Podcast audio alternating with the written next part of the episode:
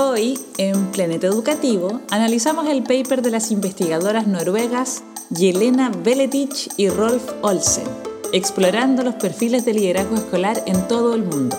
Hablamos de liderazgo para el aprendizaje y dónde se encuentran los líderes chilenos en relación al resto del mundo.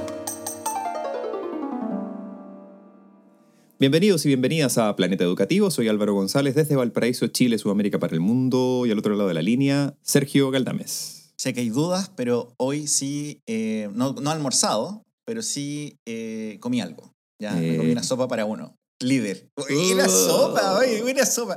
Gente que habla tonteras del líder, pero sé que sus sopas para uno son, son caletas de sal. Son caletas de sal y me salió como un pedacito de espárrago. ¿Cómo, cómo has estado tú? Bien, bien, eh, tranquilo, aunque hoy día en la mañana me desperté con esa resaca que uno tiene cuando se pierde como seis goles solo frente al arco en los partidos, el partido del viernes. Eh, horrible, horrible, horrible. En, un punto fue como, no te vamos a invitar más a jugar.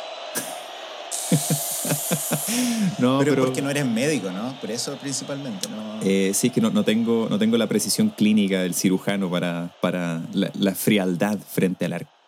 Pero cuando, cuando estás así como caliente en el partido, le decís como, bueno, no soy médico, pero soy doctor. Y todos como, ¡guau! Ah, ¿Qué, la no? No, no, no, no. en realidad no, porque estos locos son, son, son tipos útiles, sus doctorados sirven para algo, pues no como el mío. La dura, eso es cierto. Oye, ¿y le pegaste un cabezazo a otra persona o todo bien? Hoy no.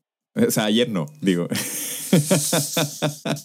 Así que no, no. Y, y, como me sentía tan avergonzado, encargué una hamburguesa doble cuando llegué a la casa y me la comí. Con papas fritas. No, no. I'm ugly. I'm ugly. Soy tan malo. un, mini, un mini comentario de la salud de mi perro. Que hay, hay tensiones. El perro está recuperado. Fingió lesión.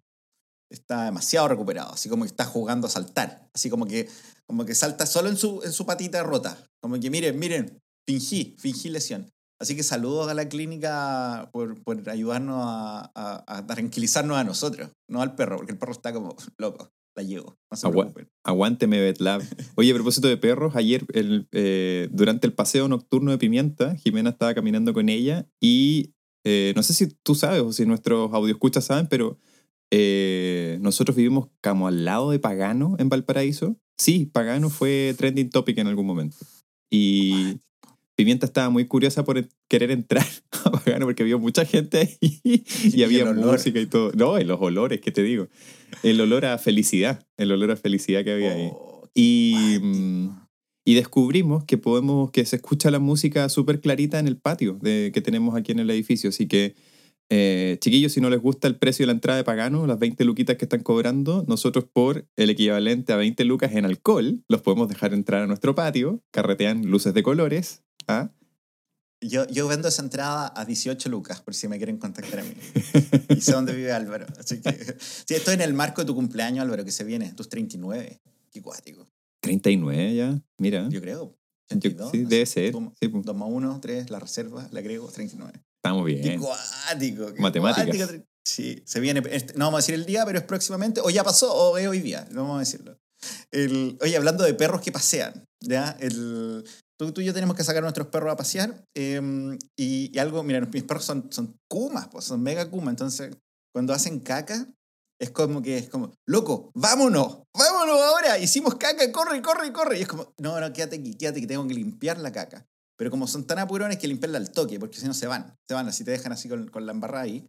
Y cuando tomo la caca de estos perros, sale calentita, así sale como, uy, sale, sale tu mito, ahora que hace frío, uy, un mito, lo agarro, y es tan fresca que como que se deshace en tu manito envuelta en la bolsa. Así de fresca es la contribución de esta semana a Planeta Educativo. Vamos a comentar un paper tan fresco, tan fresco como la caquita del MAT. Tan fresco que humea. Humea caca. Pero no es que es malo, es bueno, es un buen paper. Súper bueno.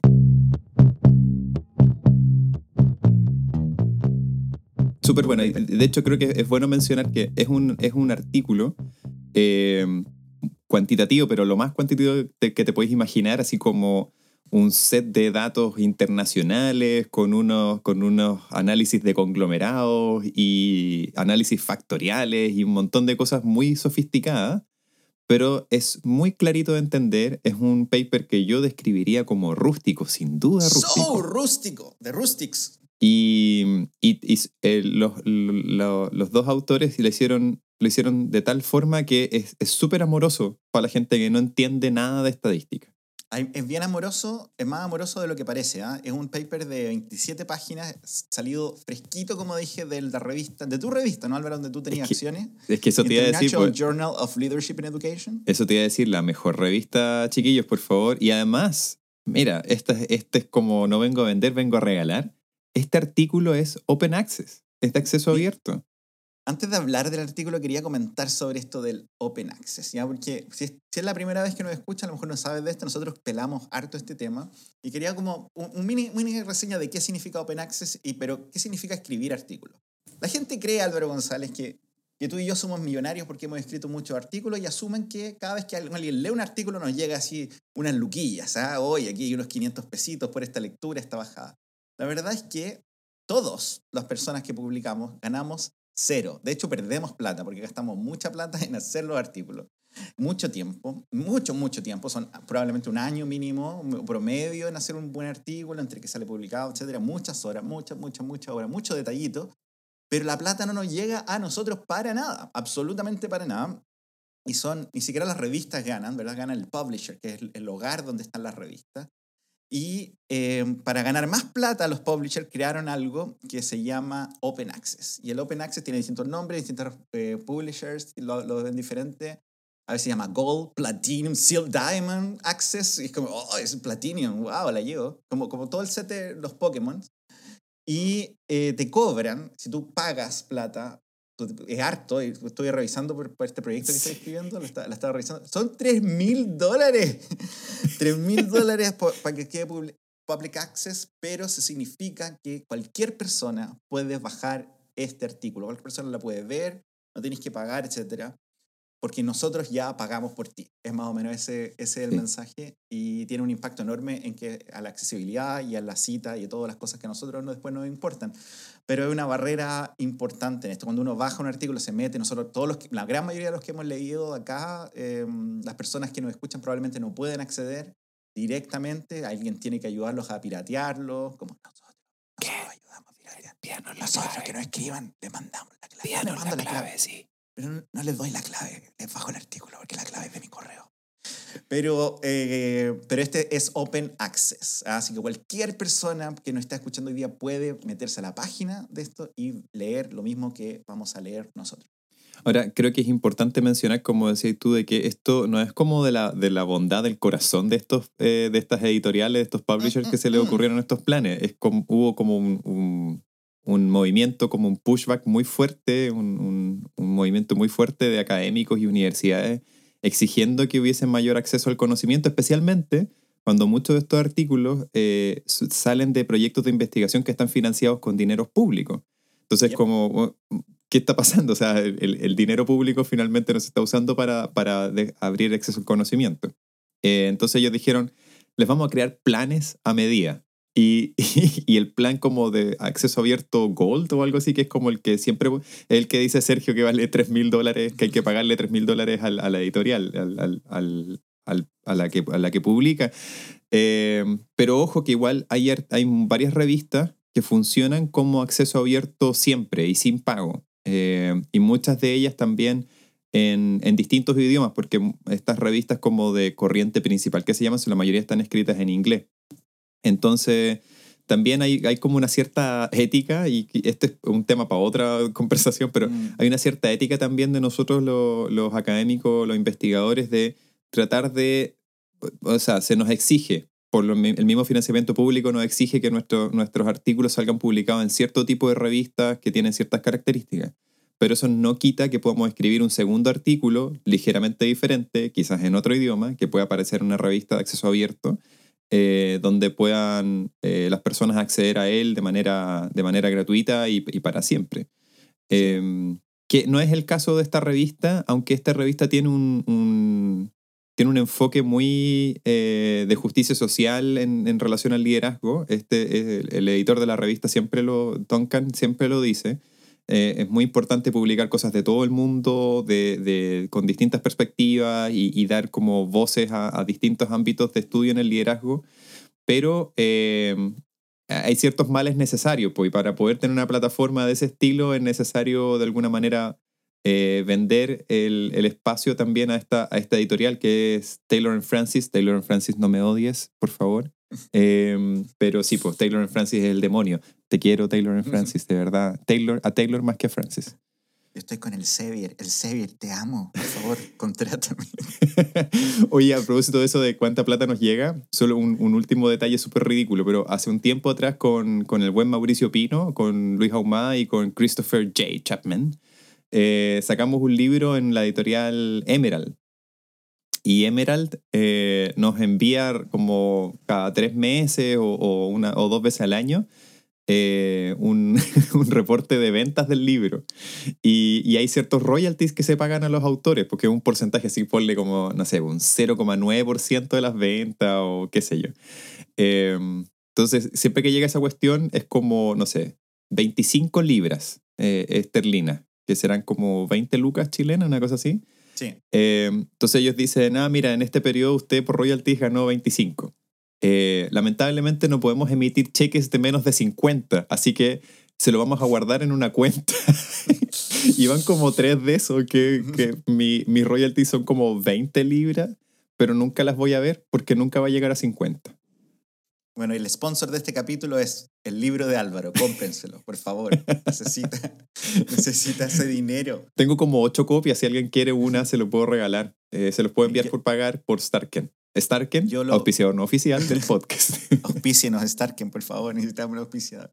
El, bueno, esto, esto es una conversación, tú tenés razón, pues esto es para otro momento, pero está en discusión todo esto, de acceso al, al, al conocimiento, a los, a, los, a, los, a los artículos especialmente, que hay, hay se llama firewalls de, de pago, son carísimos, cuestan como 30 lucas cada artículo, imposible a nivel individual mantener esto, se hace institucionalmente usualmente, pero, pero está en discusión y, y- también sabes que un, un pequeño celebración de las revistas chilenas y latinoamericanas que son usualmente de acceso gratuito. Son estas son estas anglos, son del norte grande, que, que están ahí como, Sí, oye, sí, pero que paguemos. Y, y tenéis razón, pues estamos obligados a publicar ahí. Y, y claro, te requiere ese- esa energía doble de escribir ahí y después hacer otra cosa en una plataforma de acceso gratuito que, que es un tiempo que la verdad que no, nadie tiene al final. Es muy raro que alguien haga eso, pasa, pero no siempre pasa. Así que mm, está la revolución pasando. Así que estemos atentos de, de, de qué ocurre al, aquí en los próximos años. Este artículo sí es gratis, así que este es el momento donde usted te pone pausa, hace clic al artículo y nos va acompañando en la lectura. No vamos a leerlo todo, es un artículo de 27 páginas. Poca tabla, Álvaro, ¿ah? Poca tabla. Ah. Yo me, me moré, esperaba más para un análisis como este, esperaba que fuera mucho, mucho dibujo. Eh, es, es un excelente paper, la, la pasé muy bien, escrito por nuestros colegas de Noruega. Noruega, po. Noruega, pues esos locos saben, pues es de Thor, es de Noruega. Y analizan eh, datos de Talis. Y tal vez es un buen momento para, para empezar a conversar de esto, Álvaro. ¿Qué es Talis?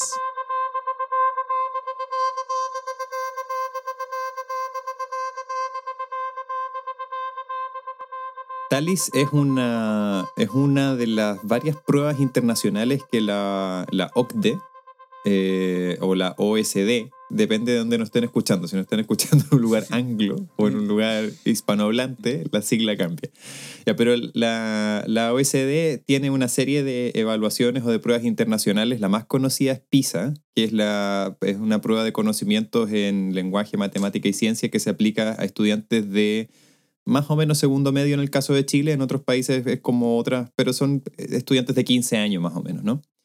Y en, dentro del set de evaluaciones o de, de pruebas internacionales que tienen, tienen esta que se llama TALIS, que es el Teaching and Learning International Survey, eh, la encuesta internacional de enseñanza y aprendizaje.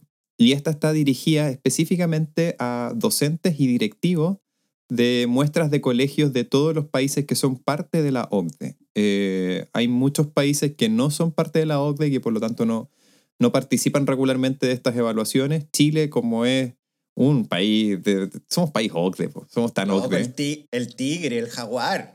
Claro, todo- todo la ese- llevamos. No, toda esa idiotez, ¿no? Entonces, como Sí. somos tan OCDE, eh, el arribismo nuestro, eh, participamos de esta, de esta evaluación de Talis. Y dentro de Talis eh, se hacen distintas preguntas acerca de cómo se enseña, cómo se aprende en los colegios de estos países que participan de, la evaluación. Y dentro de esas preguntas, es un cuestionario bastante largo, no recuerdo en este momento cuántos son, hay, eh, cuestionarios divididos para docentes y cuestionarios, cuestionarios específicamente dirigidos a directivos o directores. Y de esos, en este artículo, los autores se concentraron en aquellos, eh, aquellas escalas o aquellas preguntas que tienen que ver con liderazgo. Eh, ¿Por qué se preguntarán ustedes? ¿Qué se, Bueno, el, el, artículo parte de la premisa de que mucha de la investigación cualitativa en liderazgo le asigna un valor muy, muy alto y muy importante al contexto y a la cultura. Entonces dicen, oye, no es lo mismo el liderazgo escolar en Tasmania que el liderazgo escolar en la isla grande de Chiloé. Ambas islas grandes, ambas. ¿What? ¿Pero cuál tiene los demonios más cuáticos? ¿El Trauco o el o Yo creo que el Trauco. Sin duda. Sin duda el Trauco, porque es un hombre violador que se disfraza de algo, el otro es un, perrito nomás. No, perdón, buena onda. Claro, buena onda. Y mm, entonces, como el argumento ellos dicen, pero esta, esta lógica como que rompe con mucho de la investigación que se viene dando hace décadas en liderazgo acerca de modelos de liderazgo, eh, especialmente modelos de liderazgo educativo. Ahí podríamos mencionar los clásicos que son liderazgo transformacional, el instruccional, el liderazgo distribuido, etc. Eh, entonces ellos dicen, ¿será tan así? Porque la mayoría de, los, de, los, eh, de las investigaciones que argumentan esto son investigaciones que se hacen como en, en ellos les llaman single system studies a veces, ¿no? Como eh, estudios que se realizan dentro de un mismo sistema escolar o dentro de un, de un espacio geográfico más o menos homogéneo.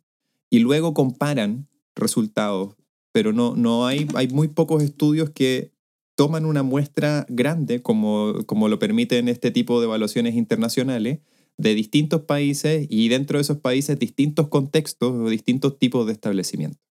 Sí, creo que esto conversa y vamos a hablar de los resultados. Aquí, este, el spoiler del, del, del, paper, lo que hacen los autores es revisar estos datos secundarios y decir como, como lo que llaman clusters, que esto es como grupos, de países que se comportan más o menos similar, o resultados que se comportan más o menos similar, y vamos a terminar este capítulo con eso. Pero yo creo que lo que tú decías ahora en esta intro es súper interesante porque me hablan dos temas, uno que aparece más explícito acá y otro que aparece más implícito.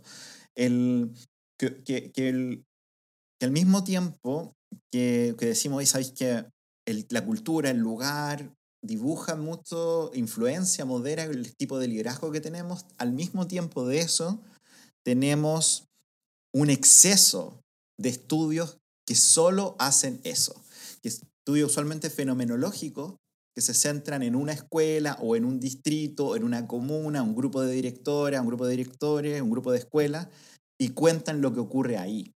¿ya? Y hay una crítica muy interesante que no aparece en este paper, pero sí aparece en, muchos, demasiados lugares. Yo creo como que ya es como, ¿qué somos? ¿Somos unos estúpidos los, investigadores de liderazgo? no respondan, no respondan, por favor, porque lo somos. Pero estamos muy acostumbrados a describir qué ocurre en un lugar determinado sin hacer vínculos tanto con otros lugares como también con teorías o con hallazgos que y ya aparecen en la literatura. Entonces cada vez contamos, mira, estas son las cinco cosas que hace esta escuela, estas son las diez lecciones que aprendemos de los directores efectivos. Pero ¿cómo, qué, qué, hay más allá de estas anécdotas que van muriendo, que van extinguiéndose a medida que, por ejemplo, la política desaparece? O, o ahora, ¿verdad? Hablamos del COVID. Van a ser una serie de estudios sobre cómo las escuelas manejaron el COVID, pero no muchas que van a contar cuáles son los principios, cuáles son las teorías o las ideas que sostienen, por ejemplo, que una escuela funciona mejor que otra contamos la historia, contamos, compramos esto, decimos, ya, pero, pero ¿cuáles son estas cosas? Entonces, al mismo tiempo que hay una invitación a, a, a, considerar los elementos culturales y específicos de un sistema, también hay una a poder tratar de tirar líneas que unan diferentes estudios, diferentes sistemas, diferentes contextos, en, para encontrar principios comunes del liderazgo educativo que el liderazgo educativo no los tenemos, pero sí, por ejemplo, en investigación, que yo leo mucho de psicología del trabajo o, o liderazgo en organizaciones más, más como tradicionales, sí hay, hay, hay, siempre se teoriza más, se encuentran como esta, ¿cuál es esta papita? Vos? ¿Cuál es la, la, la, la, pepita de oro detrás de, este, de estos siete estudios? Y nosotros caemos mucho en eso. Entonces, este, este es un estudio que de alguna manera trata de discutir esta, esta tensión de lo local con lo, con lo internacional. Ahora, lo interesante es que hace algo que es muy propio de, de la ciencia eh, en, en general y es que las teorías son, por decirlo de alguna forma, acuerdos temporales de cómo funcionan las cosas hasta que no puedas eh, probarlas eh, que, son, que están equivocadas.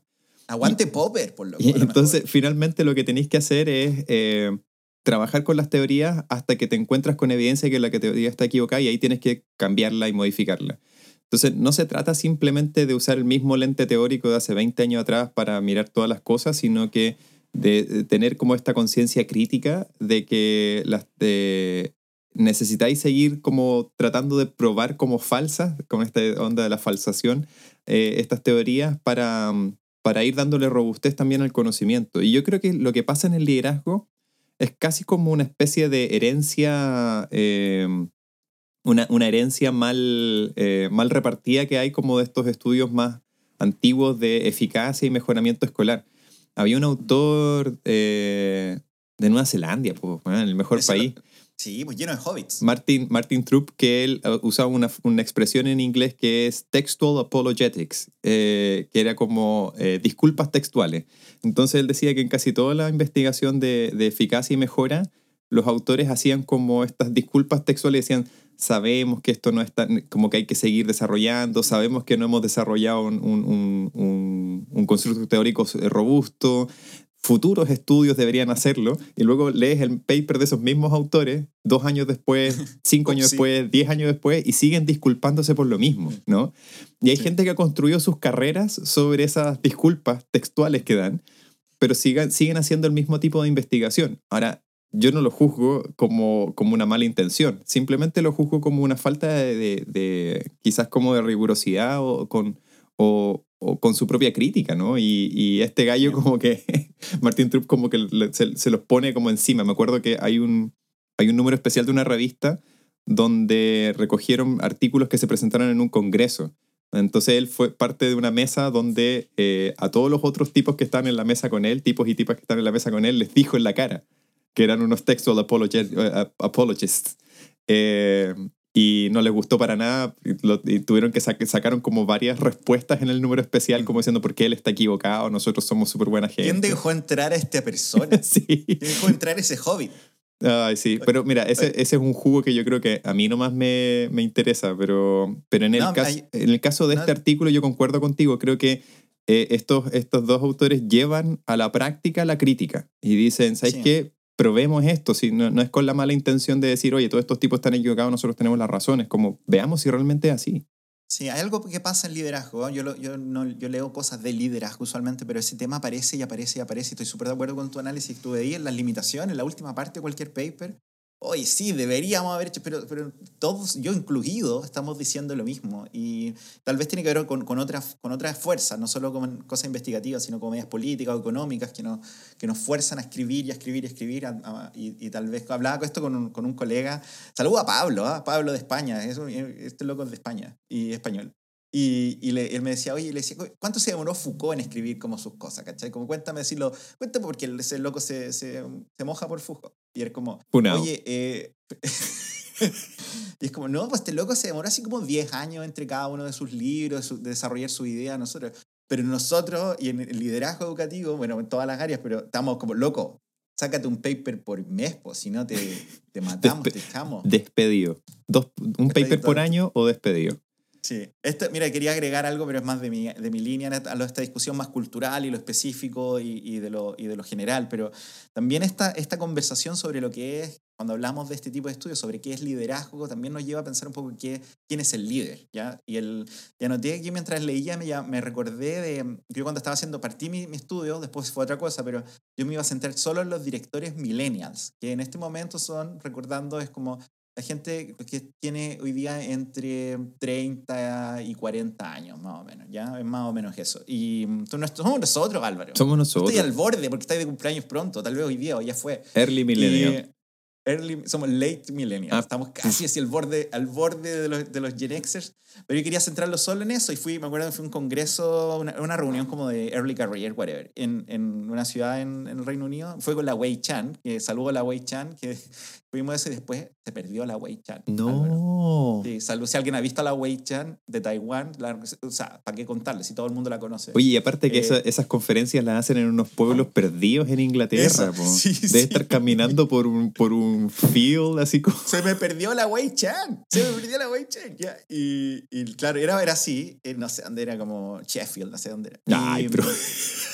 y- pero no era como en una orilla de Sheffield, además. Whatever. Y se me perdió. Se me perdió la Wei Chan, Álvaro. Ya no, no le demos más vuelta. Pero yo decía, mira, voy a estudiar a, los- a los directores millennials, a los que son, tienen esta edad. Y, y en el grupo, que era un grupo bien diverso, bien internacional, era imposible pensar que un líder podía ser joven. ¿Cachai? Que un líder escolar podía ser joven. Como que la idea era como, no, esas personas no tienen la experiencia, no tienen la capacidad, son incompetentes, son ambiciosos, viciosos, quieren solo ganar poder. Pero hoy día, ¿cachai? Como estamos, estaba escuchando una cuestión en la mañana de, del el Mayor Pitt, que es como el ministro de Transportes de Biden. Sí. Eh, bueno, ni siquiera voy, dale, dale, Albert, dime el apellido de Pete Buttigieg. ¿Cómo se dice, no? Buttigieg. Buttigieg. Pero en Chile tenemos a la Isquia, en Nueva Zelanda tenemos a Jacinda, la, la, la primer ministro de, de Finlandia tiene como 35 años también, Boric es, es millennial. Mi, can- mi candidato, el candidato de los amarillos. Claro. Entonces esta idea de... de... Oye, también es mi candidato, ya de esta casa. vamos a votar Ah, que soy amarillo siempre. Yo soy amarillo, sí, sí, no quiero que me digan nada. Pero, mm, pero ¿cachai? Como que esta idea de quién es el líder también, distintos países, distintas culturas lo entienden de manera diferente. Como nosotros, yo en Chile, como estoy muy sorprendido de que no haya tanto conflicto de que un buen líder puede ser joven. Hay gente todavía que no, mira qué pasa que no sabe, ya está bien, pero no es, es la fuerza que en países como, la, la semana pasada vimos este artículo de Turquía, en Turquía esto el líder es una persona mayor, es un hombre, ya no es una- ni siquiera una mujer mayor eh, o un no binario mayor, es como es un hombre y que tiene ciertas características y habla de una forma.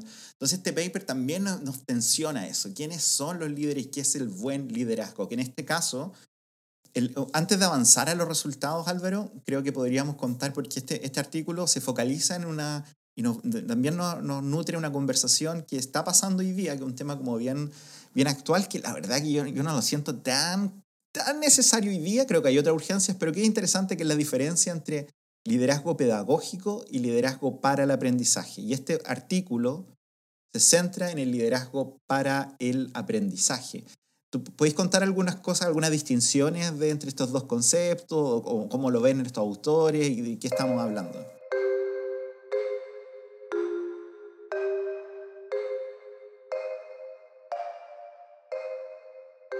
Sí, bueno, hay una cosa súper interesante que plantean y es que eh, justamente en esta discusión de entre que existen modelos o que todo es contingente y contextualizado como a, los sistemas o a la cultura, eh, ellos dicen, ha agarrado fuerza este tema de la, mm, eh, del liderazgo para el aprendizaje como un modelo que es más comprensivo en el sentido que integra aspectos del liderazgo pedagógico o instruccional, del liderazgo eh, distribuido y, o del liderazgo docente incluso, y, y algunas cosas también relacionadas como con, eh, con la conexión o con el sistema. Entonces, eh, los autores se centran en el trabajo de Joseph Murphy, que indirectamente mi mentor, mi amigo. ¿Por qué? Porque yo escribí un artículo con Kobe Meyers y Kobe Meyers, discípulo de Joseph Murphy. Así que básicamente Joseph Murphy es mi, es mi profe. Es tu amigo. Es ¿Has mi carreteado? ¿Tú ¿Has carreteado con Kobe? Sí, po, sí, Ya, po. Sí, carretear amigo significa tomar agüita, porque Kobe, Kobe, Kobe creo que es musulmán incluso. No, no, no, no vamos a entrar en ese tema. Pero bueno, Uf. pero buena onda, eh, buena onda tener como esa conexión indirecta con, con Joseph Murphy. Gran tipo. Sí, Y- Como yo conocí a María Joaquina, la misma relación con María Sí, Joaquina contigo. Yo tal cual. Conocí a María Joaquina a través de Carla, Carla López, ese es mi gran logro en mi vida. Como el tuyo es conocer a Joe Murphy o Joseph Murphy, whatever. Sí. Ah, oh, bueno, gran amigo también de Karen Seashore Lewis, que es como la, es como la mentora de Romina. Entonces también tenemos como una conexión por ahí. Todos familia. Somos familia. familia, somos todos amigos, todos me tienen buena. a mí, Bueno, Sergio. Entonces, liderazgo para el aprendizaje es un, es un marco que se ha ido como ampliando cada vez más en, el- en la investigación, pero lo que los autores dicen es que ha costado muchísimo darle como cierta consistencia a nivel como internacional. Eh, porque el- lo, eh, los distintos autores y los distintos contextos han tomado como posiciones diferentes y ciertos énfasis distintos sobre las, las dimensiones de este, de este modelo. Pero en general ellos se, crean, se quedan con la versión como norteamericana de liderazgo para el aprendizaje, que involucra aspectos como de visión o, o, de, o de, generar como eh, una especie de cultura organizacional adecuada al aprendizaje y eso tiene que ver con liderazgo transformacional también involucra aspectos como de, de, la enseñanza y cómo manejar el programa de estudios, de la evaluación, que tiene que ver con, con la versión más tradicional del liderazgo instruccional, pero también aspectos relacionados con, con, la representación o la defensa como más social de las comunidades y, y ciertos aspectos más como de representación de las comunidades educativas que tienen que ver con este liderazgo más sistémico. Sí, me pasa como como que no es que esté en desacuerdo con este nuevo marco conceptual o lo que sea, pero cuando yo miro el, marco original que presentó mm, Hallinger y colaboradores, que, que, es como del 90, como del 70, pero que se, reescribió varias veces, se parece caleta a este. el, entonces, como que, como que usa más o menos las mismas palabras, etc. Este es un saludo a Héctor Hidalgo, con el que hemos debatido varias veces qué es el liderazgo pedagógico y qué no es, porque cada autor es como, deja contarte the real liderazgo pedagógico. ¿eh? Este, este, esta es la verdad, no ese otro liderazgo pedagógico de Leadwood, no, no, no. Pero yo un autor que, que sigo, que creo que, el, que, que populariza el concepto es Hallinger, Philip Hallinger, amigo de Felipe Aravena, por lo tanto, amigo nuestro. Total, nosotros carreteamos con Felipe. Y saludo a Felipe Aravena y a Rigo, su nuevo perro pero que viva. Porque está que sobreviva a esos parásitos, pobre perrito. Oh, sí, pues mucho parásito, pues Felipe no le veis parásito. Pero eh, Hallinger habla de estas cosas, pero para mí la distinción entre los dos, resumiendo, y mi interpretación, es que el liderazgo pedagógico se centra mucho en enseñanza. Y el liderazgo eh, para el aprendizaje se centra en el, en el aprendizaje de los estudiantes, entonces al ponerlo en el centro, se focaliza en ciertas cosas y deja de mirar otras, otros elementos. Y, además de eso tiene una visión de aprendizaje mucho más amplia, porque no solamente el aprendizaje de los estudiantes, sino que para fortalecer el aprendizaje de los estudiantes se pregunta qué es lo que necesitan aprender los profesores y además qué es lo que necesita aprender la organización y además cómo, cómo aprender de nuestro entorno. Entonces, en, estos esfuerzos de generar como modelos eh, grandes que expliquen todo, también como que termina incluyendo todo. Pero curiosamente y afortunadamente, dicen los autores ahí, Talis lo que hace es como tratar de recoger como estos desarrollos teóricos para incluirlos en su, en su panel de preguntas de la encuesta.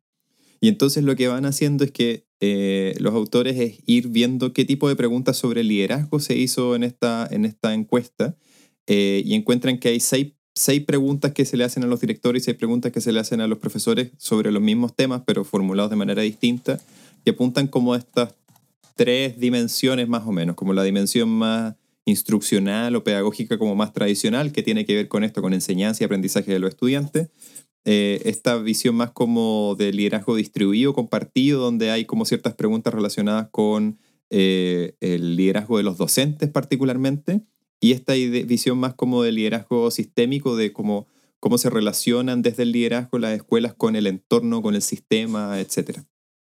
Para, si nos están siguiendo en la lectura, los invitamos a ver la página 6, la tabla 1. Hay una pequeña primera aproximación a, a cómo se entiende este marco de liderazgo para el aprendizaje y en, las preguntas, o en las, no en las preguntas, pero en las dimensiones de Talis. ¿ya? Y yo creo que, te, que, que, aterriza harto estas ideas que no son conceptos en el aire, sino que son realmente después eran preguntas en un cuestionario que, les preguntaron a muchas, muchas personas en distintos países. Oye, pasemos a los resultados. pasemos a los resultados. Porque esta es la parte más interesante. O sea, lo, además de, no vamos a hablar de todos los análisis estadísticos que hacen los autores, ahí los pueden mirar ustedes con harto detalle, cómo los hicieron y por qué los hicieron y todo eso. Pero eh, simplemente decir que lo que ellos buscaron fue tratar de agrupar eh, no, los, no la, la, los, las escuelas o los países, qué sé yo, sino tratar de agrupar como el tipo de respuestas que se daban como en general, a nivel como de, de, los 48 países, creo que eliminaron algunos, pero los 48 países que participaron de la encuesta.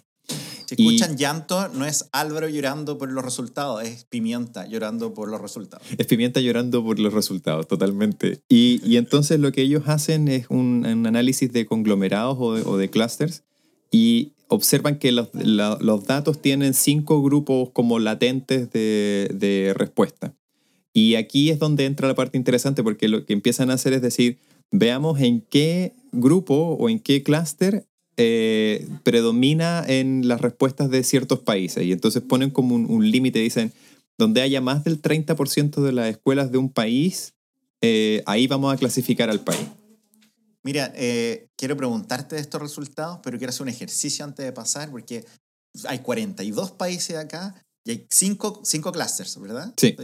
Sí, 5 clusters. Y de alguna manera es como, de alguna manera, es como los más penca a los más bacanes ever. Ya como que eso, eso es como que en las puntas, imagínate una, una, continu, una línea continua y un cluster a una orilla, el otro cluster a la otra orilla. ¿Dónde está Chile? Esta es una pregunta para, nuestro, para nuestros seguidores. Chile está y nuestros directores están en, el más bacán ever o en el peor ever. Esto voy a darle tres segundos para que piensen la respuesta. Está en el 1, está en el 2, está en el 3, en el 4 o en el 5. Siendo el 5 el más bacán, siendo el 1 el peor. Álvaro González, ¿dónde está Chile? El clúster 1. ¡Pues! ¡Sorpresa! ¡No! Ay, ¿te, gusta, te gusta tirar para abajo a Chile, oye. Sí. Tan antichileno que saliste, Sergio. Voy a, tal, vez, tal vez como premio consuelo decir que Argentina, ni Islandia, ni Japón, ni Suecia, ni Dinamarca, ni Hungría participaron en esto. Así que, por lo menos, por participar, por intentarlo, estamos mejor que Argentina. Y con eso es suficiente. Suficiente. Saludo a mi cuñado. Saludo a mi cuñado de Argentina. Oye, todo esto, bueno, el Cluster Danta Chile, que es el 1, es el que se relaciona con, con, respuestas de bajo nivel en prácticamente todos los indicadores. Eh, eso quiere decir no quiere decir que lo hagan mal, quiere decir que se percibe menos. En el fondo, ni los directores ni los docentes eh, están de acuerdo con que eh, aspectos relacionados con liderazgo instruccional, liderazgo distribuido o liderazgo sistémico están presentes en sus escuelas, eh, excepto por el ítem que tiene que ver con la autonomía en el desarrollo de las estrategias de enseñanza. Y eso tiene mucho que ver con las respuestas que dan tanto los directores como los profesores acerca de cuán autónomos se sienten para definir la, metodología de enseñanza en sus clases. Yo creo que quizás podemos hacer la comparación con el, con el Cluster 5, ¿te parece? Eso, buena idea, pero invitamos a que, a que aparezca una descripción bien detallada de cada cluster en el paper, así que los pueden ver ahí, pero ya, el 1 teníamos baja autonomía y teníamos a Chilito ahí, número 2. ¿ah? No sé si número 2 necesariamente por orden de alfabeto. Yo creo que orden alfabético nomás. Sí. Pues Sergio ya para. ya. Pero, le ganamos a Brasil. Le ganamos a Brasil, cabrón. Lo hicimos. Lo hicimos de nuevo. Por el alfabeto. Así que, pero cuéntame del 5. ¿Cómo se caracteriza el cluster 5? El 5 muestra valores moderadamente positivos, dicen los autores, eh, en las respuestas de los directores a, todo, a todas las escalas, a todos los variables, Y, eh, y al mismo tiempo, eh, valores bajos o neutrales de, parte de los docentes. Entonces, hay una mayor percepción de que este tipo de, este tipo de liderazgo se expresa en, de parte de los directores o las directoras en estos colegios y los profesores o no lo perciben o lo perciben como más bajo que lo que perciben sus directores, que en el fondo contrasta con el cluster 4, que en el 4 como que todos piensan que esto se, se, expresa de manera clara en sus colegios, o sea, tanto los directores como los docentes, pero excepto en el ámbito de colaboración profesional. Entonces el liderazgo es muy como de es muy como individualista, es muy personalista en ese en ese cluster 4. Lo interesante del 5 es que eh, hay una visión súper positiva de la distribución del liderazgo eh, de parte de los directores, mucho menos que la de los docentes. Entonces los directores sienten que los profesores tienen mayores oportunidades de ejercer liderazgo docente o, hay, o la gente en general en el colegio. Y esto contrasta con el clúster 3, donde pasa todo lo contrario. Los profesores sienten que tienen más, más eh, liderazgo que lo que los, docentes, los directivos piensan. Entonces es súper interesante porque estos clusters como que no te van diciendo cuál es, como decías tú Sergio, eh, como te van diciendo dónde se expresan menos o se expresan más estas características de liderazgo para el aprendizaje. Eh, Pero lo interesante es que estos países que están agrupados en los distintos clusters, por ejemplo, Chile está en el 1 y está Brasil, pero también hay otros países que no tienen absolutamente nada que ver con el, con el contexto latinoamericano. Mire, para cachar, esto está en la tabla. Eh, Czech Republic, tabla 5. Claro, en la tabla 5, en la página 16. Entonces está claro, como dice tu República Checa, Holanda, Chipre, Bielorrusia, eh, son países que no tienen mucha como coherencia cultural o, o de o como de estilo, ¿no? Y, y en el 5 eh, ahí están, están los, principalmente países de Europa, y, pero también, por ejemplo, está Inglaterra, Australia, Estados Unidos, pero también está Malta, Italia, está, eh, supongo que es Eslovaquia, ¿no? Y Corea. No hablemos de Malta de nuevo esta semana. esta semana hablamos demasiado de Malta. Y no del trago necesariamente, que es excelente. Eh, Malta con huevo, me refiero. Pero lo interesante es que estos cinco clusters no agrupan países que sean como homogéneos entre sí o que tengan políticas muy similares o que culturalmente tengan mucha resonancia entre ellos. Y ahí los autores dicen, hey, momento. Aparentemente, este argumento que se ha estado levantando a partir de la investigación cualitativa de que el liderazgo es contingente al contexto cultural de los sistemas, qué sé yo, parece que no es tan así. A ver, veamos qué está pasando acá. Claro, el, es, un bonito ejercicio, no tiene, si tú los mirás, los, estoy súper de acuerdo contigo, los mirás, los, estoy mirando la lista de países y los estoy mirando de lado, por eso tengo la cabeza a la vuelta, porque no pude girar el PDF, no pude hacerlo y no lo voy a intentar de nuevo. Ya, así, olvídenlo. El Gen que lleva ahí en tu, en, tu corazón. mi, mi, mi, generación silenciosa dice no, no, no al PDF girado. Pero nosotros estamos en la misma línea con Nueva Zelanda. ¿Estáis como, y Nueva Zelanda tiene... Eh, tiene una de las educaciones más, más interesantes del mundo. Y, entonces creo que hay hartas limitaciones metodológicas como interesantes de, de, considerar quién contestó esta encuesta, cuándo se contestó esta encuesta, porque la del 2018, los resultados tal vez no nos representan lo que estamos viviendo hoy día, tuvimos una pandemia mundial, pero hay hartas preguntas que, que creo que, que, se nos, que podemos hacer de acuerdo a estos resultados y, y, y creo que tú me comentabas antes que, y tal vez podríamos hablar de eso, que si los países no representan, o sea, si la cultura chilena no, no se refleja en el liderazgo escolar de, estos datos, ¿cuál es el elemento tal vez que sí explica eh, el estilo de liderazgo de la escuela? Y antes de empezar a grabar hablábamos de, de países como Chile, pero esto yo creo que replica en distintos lugares. Eh, cada comunidad es diferente. ¿ya? Cada comunidad lidera diferente y también está, está, porque esto no es de nuevo un censo necesario de cada país y donde estén todos representados y esté el promedio. Esto es un análisis como discriminatorio donde, donde el nivel de acuerdo llega a tal nivel, se, se, registra y si no hay ese nivel de acuerdo no se registra. Tal vez Chile es raro, ¿cachai? Como que Chile está fragmentado y que cada, tenemos comunidades, tenemos escuelas, tenemos directores que estando en la misma ciudad, en la misma comuna, en el mismo servicio local, lideran diferente a sus vecinos. Y eso también es súper interesante porque de nuevo nos vuelve al comienzo de la, de la conversación de si hay un liderazgo, si hay elementos y principios orientadores, o si cada persona, cada grupo humano se organiza de una manera única e irrepetible. Ahora, la pregunta subyacente de si es la cultura o es el si hay un modelo a la base de estas cosas, como siento que no se responde totalmente en este artículo. Yo creo que los autores dejan súper abierta la puerta de decir, esto es un factor que hay que analizar más a nivel de escuela eh, un fenómeno que hay que analizar más a nivel de escuela que a nivel de sistema o de país. Eh, y, como que abre la puerta como a, a, tratar de pensar un poco en eso. Entonces, eh, de nuevo, yo creo que la ventaja de tener estas, estas evaluaciones internacionales que te permite poner a prueba las ciertas hipótesis. y me gustaría ver cómo esta, este tipo de investigación, y este no es el único estudio que ha hecho este, este ejercicio, hay, hay, ellos mencionan ahí al menos dos más, eh, que se han realizado también con datos internacionales acerca como de perfiles de liderazgo y con, utilizando distintos modelos de liderazgo además.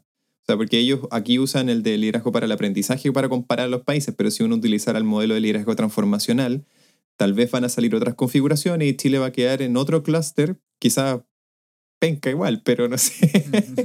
o eh, somos los números uno, nadie lo sabe. Nadie lo sabe, nadie lo sabe. vamos a hacer todos los tests hasta que Chile salga primero. Pero lo importante es que el, ir probando y tratando de, de, asegurarse de que, de que la hipótesis se sostiene y si no se sostiene, tratar de buscar explicaciones alternativas. Yo siento que ahí el, el artículo hace un súper, súper aporte para dejar de pensar en términos normativos lo que es, lo que es un buen liderazgo eh, según, eh, no sé, la evidencia internacional. Eh, cuando esa evidencia internacional también tiene bastantes sesgos y, y a veces, como decías tú, Sergio, al principio, nos quedamos pegados en lo mismo y repetimos y repetimos y repetimos el mismo tipo de estudios solamente como para acumular y acumular evidencia de que lo que dijimos en un primer momento era cierto y, y seguirá siendo cierto para siempre. Miren, quiero, quiero terminar el capítulo con, con una invitación media, media extraña, a- doble. ¿ya? Uno es que en, el, en este artículo, que es de libre acceso, que lo puedes tener en tu computador, lo puedes imprimir, lo puedes estar contigo, aparecen hartos de estos ítems y esto es parte de los instrumentos que se usaron, literalmente, yo creo que se podía acceder a Talis en alguna parte, debe de estar disponible también, pero... Sí. Pero si eres un líder educativo, si eres directora y estás escuchando esto y querés ver cómo te fue, yo creo que esto es un buen inicio para poder autoanalizarte. Analizar tus prácticas. Y chuta, mira, estas, de estas siete cosas, estas seis cosas, yo hago súper bien tres, pero tres no la, ni siquiera entran en mi registro, o ya lo hemos intentado, si no nos resulta. Creo que es un buen, un buen ejercicio profesional e institucional mirarte. Pero quiero ir más allá. ¿ya? Con, yo nombré antes a Héctor Hidalgo, que es un, un colaborador mío, que con él, para su propia escuela, adaptó de una manera bien literal, porque este, este instrumento está validado en Chile, el, el, mar, el, el instrumento de liderazgo pedagógico de Hallinger. Ya, esto lo Pablo Volante y su equipo con, con Con Germán Fromm. famosa. Y eso iba a decir Germán Frem. Para nadie iba a decir Germán Frem. No lo iba a decir así. Eh, hicieron esta, esta validación. Este es un artículo también disponible de, de acceso. Y eh, con Héctor, eh, con Héctor, Héctor lo pasó a, a una plataforma digital. Entonces, si a alguien le interesa evaluar, conocer, analizar cómo está su escuela en el liderazgo pedagógico, me escribe. Yo hago, le, hago el, el vínculo con Héctor, le mandamos el link y lo puede contestar de manera ya. En cinco minutos podéis como conocer un poco cómo está tu escuela en base a ideas muy similares a las que discutimos hoy día. Así que si quieres ponerte en contacto con nosotros y quieres hacer este ejercicio y todavía estás escuchando este podcast y dices, wow, qué bueno que llegué al final, eh, escríbeme. Yo estoy en Twitter, estoy en arroba Sergio Galdames. Y yo estoy en arroba Álvaro González T y este capítulo estará disponible en todas sus plataformas favoritas, así que suscríbase y cuéntele a un amigo que se quiere autoevaluar también. Sí, quiere conocer cómo está la escuela, dónde estoy, estoy bien acá, estoy el número uno del mundo. Este es el momento de revisar eso. Oye, ¿está tu mamá? ¿Llegó tu mamá, Álvaro? Sí, tenemos un almuerzo, así que yo me despido por esta ocasión. Gracias, gracias por invitarme. po. Te pasaste. Ay, pues estáis como a 5 kilómetros de Estoy súper cerca, estoy como a cuatro estaciones de metro. Ya, later. Nos vemos, que disfruten el almuerzo, nos vemos la próxima semana. As always. Adiós. Chao, chao. Gracias por escuchar este capítulo de Planeta Educativo. Puedes encontrar más capítulos y otros recursos en www.planetaeducativo.cl. Y no olvides que puedes suscribirte a Planeta Educativo en Spotify, Apple Podcasts y Google Podcasts. ¡Nos escuchamos!